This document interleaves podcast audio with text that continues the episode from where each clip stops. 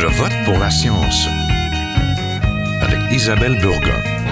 Bonjour à vous, j'espère que vous allez bien. Nous avons appris une bonne nouvelle récemment. Les urgences de Sainte-Terre, en Abitibi-Témiscamingue, rouvrent son service complet et les quatre lits d'hospitalisation redeviennent accessibles 7 jours sur 7. Souvenez-vous, nous apprenions la fermeture partielle de la petite clinique de cette municipalité à la mi-octobre. Les patients étaient depuis conduits à Val d'Or pour les soins urgents entre 16h et 8h du matin. En décembre dernier, un homme de la communauté était décédé au milieu de la nuit et certains ont pointé du doigt le manque d'accès aux urgences. La petite municipalité a offert en décembre dernier des primes pour que les professionnels décidés à venir s'établir dans la région et permettre que le CLSC de la ville puisse rouvrir son urgence jour et nuit. L'embauche récente de deux infirmières et d'une infirmière auxiliaire permet à présent, depuis le début mars, d'assurer la continuité de service. Au Canada, les petites urgences rurales souffrent de pénurie de services. À Québec, euh, le taux de mortalité serait de 2 à 5 fois plus élevé lorsqu'on subit un traumatisme en région, tel qu'un accident vasculaire cérébral. Alors, comment soutenir les urgences en région? Nous en parlons tout de suite. Restez là.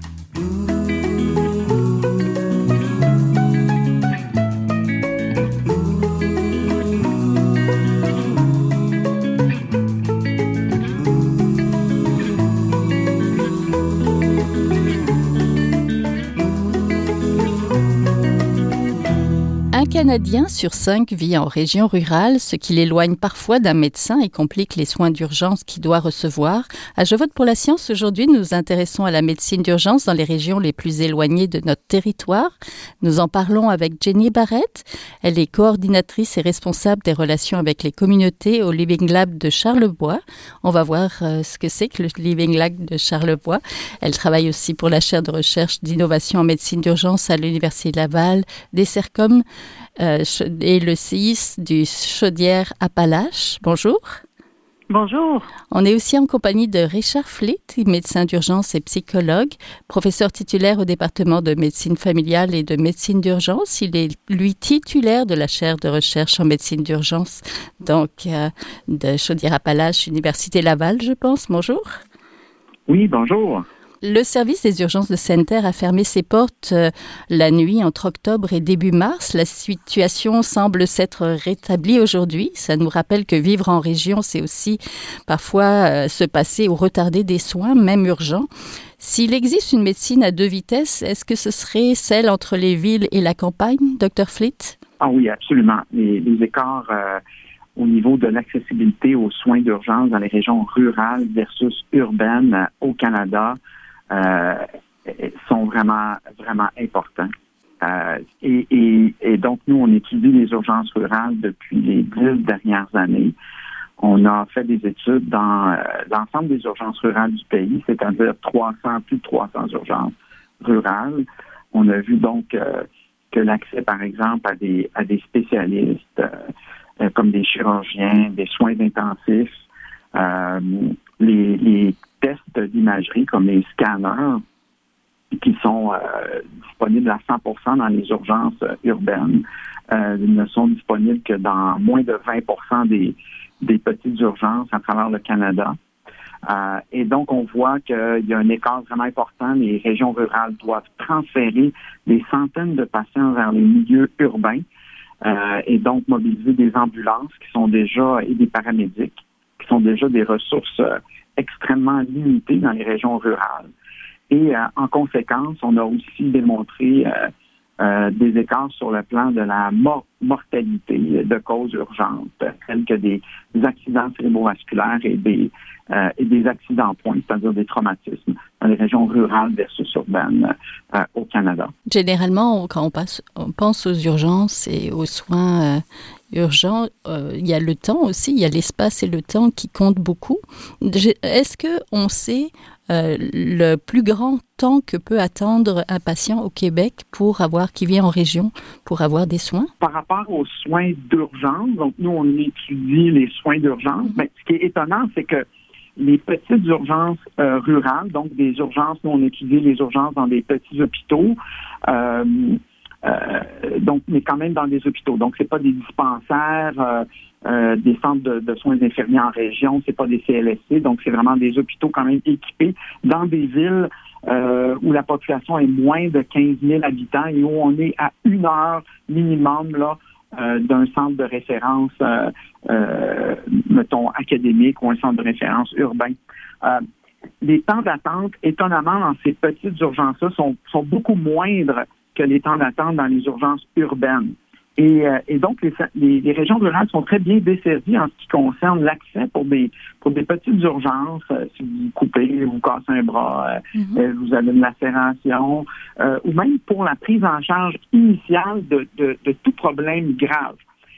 Mais lorsqu'on a besoin de, d'offrir des services un peu plus avancés, donc des soins un peu plus critiques, c'est là que le temps se complique. Et on n'a pas les temps précis de ça, mais on sait par exemple qu'une personne qui a euh, qui subit un accident dans une région rurale, ben, il faut d'abord trouver la victime, il faut appeler le 911. On a des temps de réponse là qui sont deux à trois fois plus élevés que dans les milieux euh, urbains, des temps de réponse ambulanciers. Et après ça, il faut retransporter la personne, la stabiliser souvent dans un milieu euh, rural euh, ou le transporter directement dans un centre de traumatologie qui est quand même assez loin. Et on sait en traumatologie, par exemple, pour ne donner que cet exemple d'urgence, euh, euh, on appelle ça le golden hour of trauma. C'est-à-dire que si vous dépassez une période déterminée comme à peu près une heure, vos chances de, de, de mourir ou, de, ou d'avoir des complications sont beaucoup plus importantes. Ça, c'est juste un exemple par rapport à un accident. Donc, toute la réalité rurale à partir du moment où il y a un épisode, à partir du moment où, et, aller jusqu'au moment où vous avez les soins définitifs, qui sont souvent dans un soin, dans un milieu euh, tertiaire, euh, ça, c'est une réalité euh, qui fait en sorte que le pronostic est, beaucoup moins bon dans un milieu rural. Et pour ça, et probablement pour plusieurs autres urgences, mais on les a pas, n'a pas tout étudié l'impact sur toutes les autres urgences graves. Oui, j'aimerais bien qu'on retourne un petit peu à Sainte-Terre. Qu'est-ce qui s'est passé à Sainte-Terre qui justifiait que l'urgence, ben, c'était au CLSC, je pense, ferme la nuit et que les patients soient justement acheminés vers Val d'Or à ce moment-là jusqu'au mois de mars? Mmh. C'est-à-dire que je ne peux pas commenter sur. Nous, on n'a pas étudié, c'est quand même un phénomène assez récent. On a quand même commenté la situation on a quand même discuté avec euh, des décideurs, des élus par rapport à sanitaire. Ceci étant dit, cette situation-là, bien, évidemment, ce qui arrive dans les régions rurales, c'est que, et comme maintenant dans les régions urbaines aussi, euh, il y a une pénurie de ressources. Pénurie d'infirmières, par exemple, souvent de médecins. Euh, et là, ce qui arrive, c'est que si vous avez euh, pas assez de personnel, ben vous devez soit euh, dans les régions rurales, ben euh, qui sont regroupées par petits centres, ben vous devez des fois, à force d'efforts de recrutement, ben les décideurs vont dire ben on on, sait plus quoi faire, alors on n'a pas le choix que de fermer l'unité plutôt que finalement de la laisser ouverte avec des ressources encore plus limitées. Le réflexe numéro un des premiers des gestionnaires, euh, dans les régions rurales, c'est de dire, euh, ben écoutez, si on n'est pas capable d'offrir le service, euh, c'est peut-être un peu plus simple de simplement le fermer ou limiter les heures et demander aux gens finalement de se présenter dans un centre qui est généralement beaucoup plus loin de la population. et donc, ça, ce qui est souvent pas trop réfléchi en détail là-dedans, c'est tout le processus de la population de dire, ben, OK, je sais que mon hôpital est fermé, peut-être que je peux attendre à demain pour ma condition, euh, parce que c'est compliqué de me rendre à telle place, je veux pas déranger quelqu'un, je veux pas, ainsi de suite. Ou même dire, ben, j'appelle l'ambulance, ben là, là, l'ambulance même, ben, écoute, où est-ce qu'on transfère, les distances sont loin. Si un hôpital est fermé, mais ça veut dire qu'il y a plus d'ambulances sur la route pour amener les personnes ailleurs. Et c'est souvent pas nécessairement tout planifié. Donc, la décision administrative est sûrement quand même un peu plus simple. De, ben, écoute, il n'y a pas personne. On a quand même, il n'y a pas beaucoup de visites la nuit. Il y a, on n'est pas capable de staffer cette urgence-là. Ben, on va, on va simplement limiter les heures. Puis bon, la population ira ailleurs. Est-ce qu'il y a d'autres municipalités qui vivent actuellement ce type de problème-là? Oui, il y en a plusieurs. Euh, actuellement, je pense que Quaticook euh, fait partie de, de celle-là. Charlevoix a, a, fait partie de, de ces, ces milieux-là cet été. Euh, même Gatineau, une urgence quand même urbaine, a été, vous avez vu dans les médias, euh, a limité ses heures d'ouverture. Une urgence urbaine, Gatineau, quand même, faut le faire. Parce qu'on on, on n'a pas anticipé toute cette pénurie personnelle qu'on connaît. On connaît depuis des années que ça va arriver, mais là, amplifié par la COVID, je pense qu'on a été vraiment réactif plutôt que proactif. Et euh, lorsqu'on prend la décision de fermer un hôpital comme ça, je pense que on, ne prend pas le, temps euh, de consulter la population, donc les citoyens, les décideurs locaux, les professionnels locaux, pour dire voici ce qui pourrait arriver. Avez-vous des solutions vous-même? Pouvez-vous nous aider dans ce problème-là? Est-ce qu'on peut tous euh, mettre nos idées ensemble, euh, nos ressources pour, pour protéger la population? Beaucoup d'idées créatives qui sont possibles. Malheureusement, des fois, on est devant des faits. Euh, et puis, ben, on dit, ben, pas grand monde. Peut-être que, tu sais, on, peut juste aller ailleurs. C'est trop compliqué de maintenir une urgence euh, rurale ouverte. Il y a comme ce réflexe-là un peu de dire, ben, on a quand même fait notre effort de maintenir une place ouverte où il n'y a pas beaucoup de volume. Ben, je pense que la solution. Alors, alors qu'on sait que les risques de ça sont énormes et il faut vraiment, vraiment mettre l'énergie et anticiper les conséquences et être proactif, et ce, euh, à travers euh, à travers le Canada maintenant rural. Oui. Votre équipe a développé un projet de recherche expérimental, le Living Lab Charlevoix. Expliquez-nous, Madame Barrette, un petit peu comment ça fonctionne et ce que vous vouliez faire avec ce département d'urgence rurale à Baie-Saint-Paul. Oui. Dans le fond, euh, le Living Lab Charlevoix est avant tout un projet de recherche qui découle de la chaire de recherche et d'innovation en médecine d'urgence euh, donc, on est venu s'installer dans un, milieu rural, euh, dans le fond, avec deux hôpitaux, donc l'hôpital de Baie-Saint-Paul et l'hôpital de la Malbaie. Euh, le but est de se servir des dix ans de recherche que la chaire a fait en médecine d'urgence rurale et pouvoir tenter de déployer rapidement les solutions que ces recherches-là ont amenées. on sait que ça prend, corrige-moi Richard si j'ai pas la bonne donnée, là, mais 17 ans pour que 14% des recherches se déploient réellement dans un territoire et nous, on est un peu à la à essayer de raccourcir ce temps euh, d'action-là. Donc, euh, le Living Lab a vu le jour en 2000, au début de l'année 2019, donc juste, juste, avant la pandémie. Euh, au lieu de mettre un frein, un stop, une pause aux activités, on est allé sur le territoire. On travaille beaucoup en design thinking. Donc, première étape est l'empathie, c'est d'aller sur le territoire, interviewer, parler, comprendre ce qui se passe réellement sur le territoire. Et euh, rapidement, ben, ce qui se passait, c'était la peur de manquer de joueurs, de manquer de, de, de médecins, d'infirmières sur le banc si les gens tombaient malades. Donc, on a créé le stage de leadership et d'innovation où on a fait venir des, euh, des résidents qui sont venus euh, travailler avec nous 50 du temps à apprendre c'est quoi le design thinking, comment qu'on amène l'innovation, comment on peut prototyper rapidement des projets d'action qui vont changer le milieu.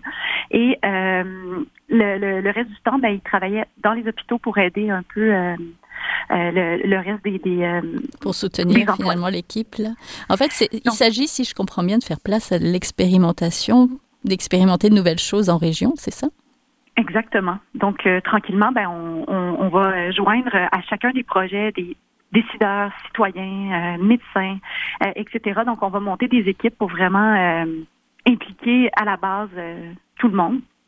Oui, parlez-nous d'un projet en particulier. Ben, on peut parler du projet justement qu'on parlait tantôt là, de la pénurie de personnel dans les hôpitaux. L'an dernier, on a reçu en prototype de stage, au lieu des, de médecins résidents, on a reçu des, des étudiants en médecine, donc en début de processus, qui n'avaient jamais nécessairement été dans des hôpitaux euh, pour travailler. Euh, quand leur stage a commencé, la veille avait été annoncée la fermeture de l'urgence de Baie-Saint-Paul la nuit. Et donc, nos étudiants euh, se sont intéressés à cette problématique-là. On a fait venir tous les décideurs, les, les, les, infirmières sur le terrain pour vraiment comprendre le fond de la problématique. Et pendant l'été, ben, ils ont interviewé les, infirmières aussi pour essayer de voir si elles n'avaient pas des solutions.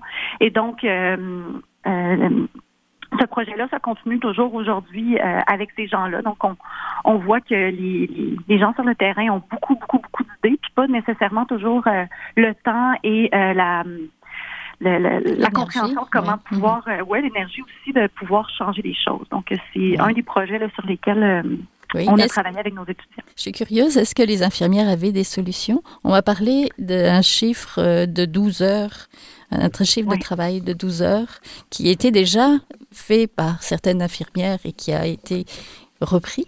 Effectivement, ben, euh, les infirmières, suite à, ces discussions-là, euh, avaient ces idées-là et ça a été vraiment euh, du leadership de certaines de ces infirmières-là qui ont proposé à leur patron de s'occuper elles-mêmes des horaires. donc, et de changer les, les, heures de travail, les quarts de travail pour pouvoir combler tous les quarts de travail manquants pour pouvoir ouvrir cet été. Donc, elles ont littéralement sauvé euh, l'hôpital la nuit euh, pendant l'été dernier. Donc, euh, en ce moment, on est en train de voir avec elle, parce, elle et eux, mais parce que c'est quand même une solution qui est un pansement, dans le sens que c'est mhm. difficile. Les, les, les, équipes sont épuisées présentement. ça l'a pas amené plus d'infirmières dans les rangs. Donc présentement, on, on, continue de travailler un peu avec elle, de voir bon, mais c'est quoi la suite là, pour amener une solution qui est un petit peu plus durable. Évidemment. Docteur Fleet, vous avez euh, fait une lettre d'opinion, ben en fait plusieurs, mais une que j'ai lue qui disait Pour lutter contre les pénuries, devrions-nous faire appel plus souvent aux étudiants? Oui, oui, en fait, euh, selon certains rapports, euh, le système de santé québécois pourrait faire face à une pénurie d'environ 70 000 personnes d'ici, je crois, 2024. Alors, euh, pandémie était, a eu un impact, comme vous savez, mais évidemment, au, long cours, ça va être sérieux comme situation. Alors, euh, je veux dire, là, on essaye des primes, on va voir, il y a des projets de recherche en cours, voir si ça va fonctionner, le recrutement avec des nouvelles primes, par exemple, d'infirmières. Mm-hmm. euh, on a augmenté les cohortes, on a, on a raccourci les, formations des différents euh, programmes, par exemple, en soins d'infirmiers, infirmières ordinaires. Il reste que on ne pourra pas inventer un nombre croissant, euh, un nombre aussi important de personnes pour répondre aux besoins. Donc, les besoins vont croître de façon significative. Population vieillissante, évidemment, mais aussi un paquet de personnes qui ont retardé leur consultation par rapport à la COVID. Toute l'attente, plus de 150 000, presque 200 000 personnes en attente de chirurgie, mais aussi tous les problèmes de santé mentale qui ont affecté euh, des, portions de la population de façon spectaculaire, particulièrement les, jeunes. Alors, pour répondre à tous ces besoins-là, ça va prendre pas mal de monde. Alors, il se trouve que il y a beaucoup, beaucoup d'étudiants dans les professions en santé présentement à différents niveaux de leur formation. Si je parle juste des médecins, il y a environ, euh, en fait, je ne me rappelle plus du chiffre exact, mais qu'on avait mentionné, mais je pense que c'est il y a au moins 4000 étudiants euh, en médecine et 4000 médecins résidents qui sont à différents stades de formation et qui pourraient être appelés, il y en a plusieurs qui sont déjà sur le terrain, mais qui pourraient être appelés, ça, vraiment, par exemple les étudiants en médecine, on dit, ben, on crée dans le cadre de leur formation maintenant euh, une journée de travail dans le système de santé euh, à différents égards. Donc, un étudiant, par exemple, en première année de médecine pourrait faire une journée ou un mois par année, par exemple, euh, pour assister dans les ambulances, dans les CHSLD, dans les laboratoires, pourrait accomplir une tâche rémunérée et une tâche dans laquelle il pourrait apprendre sur le terrain, voir c'est quoi le système de santé. Notre sondage auprès des, un peu informel auprès des étudiants en médecine, c'est que la plupart n'ont jamais mis les pieds dans un hôpital euh, avant de, de, choisir cette carrière-là de médecine. Et, euh, et on sait, de par les études en, en leadership, par exemple, mais même, mais même au niveau académique, que juste le fait de voir, d'observer, d'écouter ce qui se passe dans un milieu, on apprend énormément. Et ça fait une grande différence, surtout que là, on a besoin de personnes. Donc, évidemment, l'étudiant en médecine ne peut pas intuber des personnes, mettre des drains, mais il peut aider à prendre des notes, il peut euh, faire euh, un, peu de travail euh, clérical, mais pousser des civières, on manque énormément de préposés, mais il peut aussi contribuer à donner des idées pour améliorer les soins sur le terrain, et ça va juste faire des meilleurs professionnels engagés au long cours. Maintenant, il faut les libérer, il faut considérer que cette formation-là et elle a une valeur académique. Et, je, je peux définir n'importe quel doyen de ça. Il y a une énorme valeur académique d'amener des gens sur le terrain dans cet apprentissage-là. Et ça devrait être crédité et rémunéré. Et là, ben, vous vous retrouvez presque du jour au lendemain juste en médecine avec des milliers de personnes. Et si vous faites la même chose en pharmacie, en, en, soins infirmiers, en soins paramédics, vous retrouvez encore plus avec des milliers de personnes. Donc, c'est un peu de, de, dire, ben, écoute, on a vraiment besoin de monde sur le terrain, on les engage tout de suite à un autre niveau, dans des domaines connexes, mais ils ne sont pas euh, juste des stagiaires, ils vont aider au système et apprendre, ça soit crédité, et on va former des meilleurs professionnels euh, de demain, je suis convaincu, mais on va aussi aider immédiatement à euh, résorber cette pénurie. Oui. Comment concrètement soutenir les urgences en région? Est-ce que c'est un, surtout un problème de manque de personnel, de revenus, de manque d'innovation, Dr. Flick? Ben, en fait, euh, en fait, ce qui, évidemment, je veux dire, on, c'est sûr que le, manque de personnel, ben, il faut être très créatif à savoir, tu sais, et envisager, être encore plus proactif. Euh, et aussi voir l'engagement des communautés. Donc, savoir que votre hôpital en région est là pour répondre à vos besoins, évidemment, euh, de, soins euh, chroniques, de soins de base, des fois pas très graves, mais est là aussi pour vous sauver la vie. Alors, si vous voulez une, une population en santé, ben, vous devez aussi vous engager comme communauté encore plus, surtout depuis que le système de santé est centralisé euh, et où souvent les décisions sont prises à distance de la réalité locale. Donc, il faut encore plus mobiliser euh, les citoyens, les décideurs locaux, les impliquer dans euh, être proactifs dans le recrutement du personnel.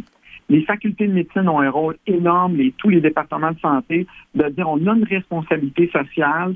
Il y a euh, 20% de la population qui habite en région rurale, ben, je pense qu'il faut au moins que 20% de nos stages ou 20% de nos étudiants soit exposé à la médecine rurale, mais pas juste euh, à l'autre bord des ponts à Lévis ou euh, même dans des, régions quand même assez peuplées, mais aller en milieu isolé et contribuer. Parce que ce qu'on sait, c'est que d'amener du monde euh, en région en stage, les gens apprennent, ils sont, c'est là qu'ils ont le goût de, travailler en région, c'est de l'expérimenter et ils tissent des liens avec des personnes et vous augmentez la votre probabilité. Donc, un, c'est améliorer les processus de recrutement. Il y a plein de littérature là-dessus. Euh, mais deux, euh, mieux soutenir les, les, paramédics, mieux les former, donner une autonomie locale, avoir des paramédics en soins avancés, améliorer le transport euh, beaucoup plus rapide, mettre des hélicoptères, améliorer les avions. On est très, très limité sur ce plan-là au Québec comparé à d'autres provinces. Donc, il faut vraiment aider les gens à se rendre le plus rapidement possible au service d'urgence. Euh, la télémédecine, c'est quelque chose qu'il faut développer de façon encore plus importante. Évidemment, continuer de soutenir toutes ces régions-là avec la formation continue, l'implication des universités dans les régions rurales. Euh, il faut, ça fait, la médecine rurale touche tout le monde. On y va comme touriste, on a de la famille en région rurale. Euh, euh, on, on, beaucoup de travailleurs dans les régions rurales, nos industries, euh, les ressources naturelles sont là. C'est quelque chose qui touche tous les Québécois, Québécoises, tous les Canadiens quelque part, de près de loin, pas juste les gens qui habitent là. Il faut tous mettre la main à la pâte pour dire que les urgences rurales sont là aussi pour nous sauver la vie, puis il faut faire quelque chose le monde ensemble. Oui. Madame Barrette, vous, vous la voyez, cette mobilisation à Charlevoix et à la Malbaie? Ben absolument qu'on la voit, on, on la voit, euh, mais quand même, si on on sent que le, le, citoyen a besoin de se rapprocher de son système de santé. Euh, les, les, les dernières euh, années ont, fait mal. On a perdu beaucoup d'autonomie localement, ce qui fait que souvent les décideurs ne sont plus nécessairement en région non plus, ne mobilisent plus de façon plus euh, euh, des, des, des, discussions plus informelles, euh, les, les, gens autour des, de la situation dans les hôpitaux. Donc, je pense que c'est, ça reste urgent de rapprocher la communauté des hôpitaux. Oui, je voyais sur votre site Urgence Rurale 360, c'est un projet de mobilisation citoyenne pour améliorer les soins dans les urgences en région. Parlez-nous peut-être un petit peu de, oui, absolument. Ben, Urgence rurale 360, euh, en gros, c'est euh, un, un, rapport qui a été fait des dix années de recherche. Donc, euh, pour vraiment faire comprendre c'est quoi ces inégalités-là qu'on parle de, entre milieu urbain et rural, on pense que de, de, de connaître ces, ces, ces inégalités-là, c'est quelque chose déjà d'important pour que les citoyens sachent à quoi ils font face et qu'ils puissent défendre leurs droits par rapport à, aux soins de santé. Donc, on, on pense que ça part de de là. Et euh, en fait, on, on teste présentement avec la chaire et le Living Lab des nouvelles façons d'exprimer ces, ces, ces, données plus scientifiques. Donc, présentement, on, on, a monté avec les sept doigts de la main un spectacle pour pour traduire différemment ces enjeux-là. Donc, peut-être que Richard voudra rajouter quelques points à ce sujet-là. Entendu, docteur Fleet. Vous vous tournez ben, vers le cirque pour euh, sauver les urgences? Ben, c'est intéressant parce que euh, vous savez, euh, donc on, nous, ça fait dix ans qu'on présente dans des congrès, on publie des articles scientifiques, puis encore là, ben, on voit que la situation ne s'améliore pas rapidement dans les régions rurales. C'est difficile de rejoindre les personnes, les mobiliser, mais le travail scientifique doit être fait. Euh, et là, avec une étudiante euh, au doctorat euh, art et médecine, notre étudiante au doctorat Julie Téberge, on a un projet où on compare finalement un rapport scientifique standard, une web, un webinaire, donc une conférence scientifique enregistrée à un spectacle. Là, il la vidéo, on a fait un film de ça, mais le but, c'est d'avoir un spectacle qui tourne à travers le Québec et ailleurs. Mais essentiellement, c'est un peu comme J'aime Hydro, c'est du docu-cirque. Euh, qui décrit les résultats du projet Urgence rurale 360, un projet dans lequel on a mobilisé citoyens, décideurs et professionnels pour vraiment comprendre les, les problèmes, mais aussi les solutions aux urgences rurales. Alors, vous allez en entendre parler un peu plus davantage. Elle est en train de terminer son doctorat, mais euh, on est présentement à la, recherche de, de, financement pour diffuser ce spectacle-là euh, live euh, à travers, à travers le, le province, la province et ailleurs. Oui, j'imagine dans la province, surtout en, dans les régions rurales, mais aussi peut-être dans les villes, je ne sais pas. Exactement, c'est ce que j'allais euh, ajouter dans le fond, parce que tout le monde... Euh, tout le monde met un pied en campagne, hein, que ce soit pour faire euh, leurs activités favorites, pour venir faire leurs vacances, pour venir visiter de la famille. Donc, c'est l'affaire de tous les soins de santé en milieu rural. Entendu. Donc, on va terminer avec ça. Donc, vous venez d'entendre Jenny Barrett, coordinatrice et responsable des relations avec les communautés au Living Lab de Charlevoix. C'est un Living Lab soutenu par, ben, développé par la chaire de recherche et d'innovation en médecine d'urgence de l'Université Laval. Et on était en compagnie aussi du docteur Richard Fleet, médecin d'urgence et psychologue, et qui est lui le titulaire de cette chaire de recherche en médecine d'urgence de l'Université Laval, CI3S et Chaudière-Appalaches. Merci beaucoup. Merci à vous. Merci à vous. Merci infiniment. Voilà, c'est tout pour cette semaine. À la régie Daniel Fortin, à la recherche, la réalisation et le micro cette semaine Isabelle Burguin. Je vote pour la science, c'est une production de l'agence Science Presse avec Radio VM.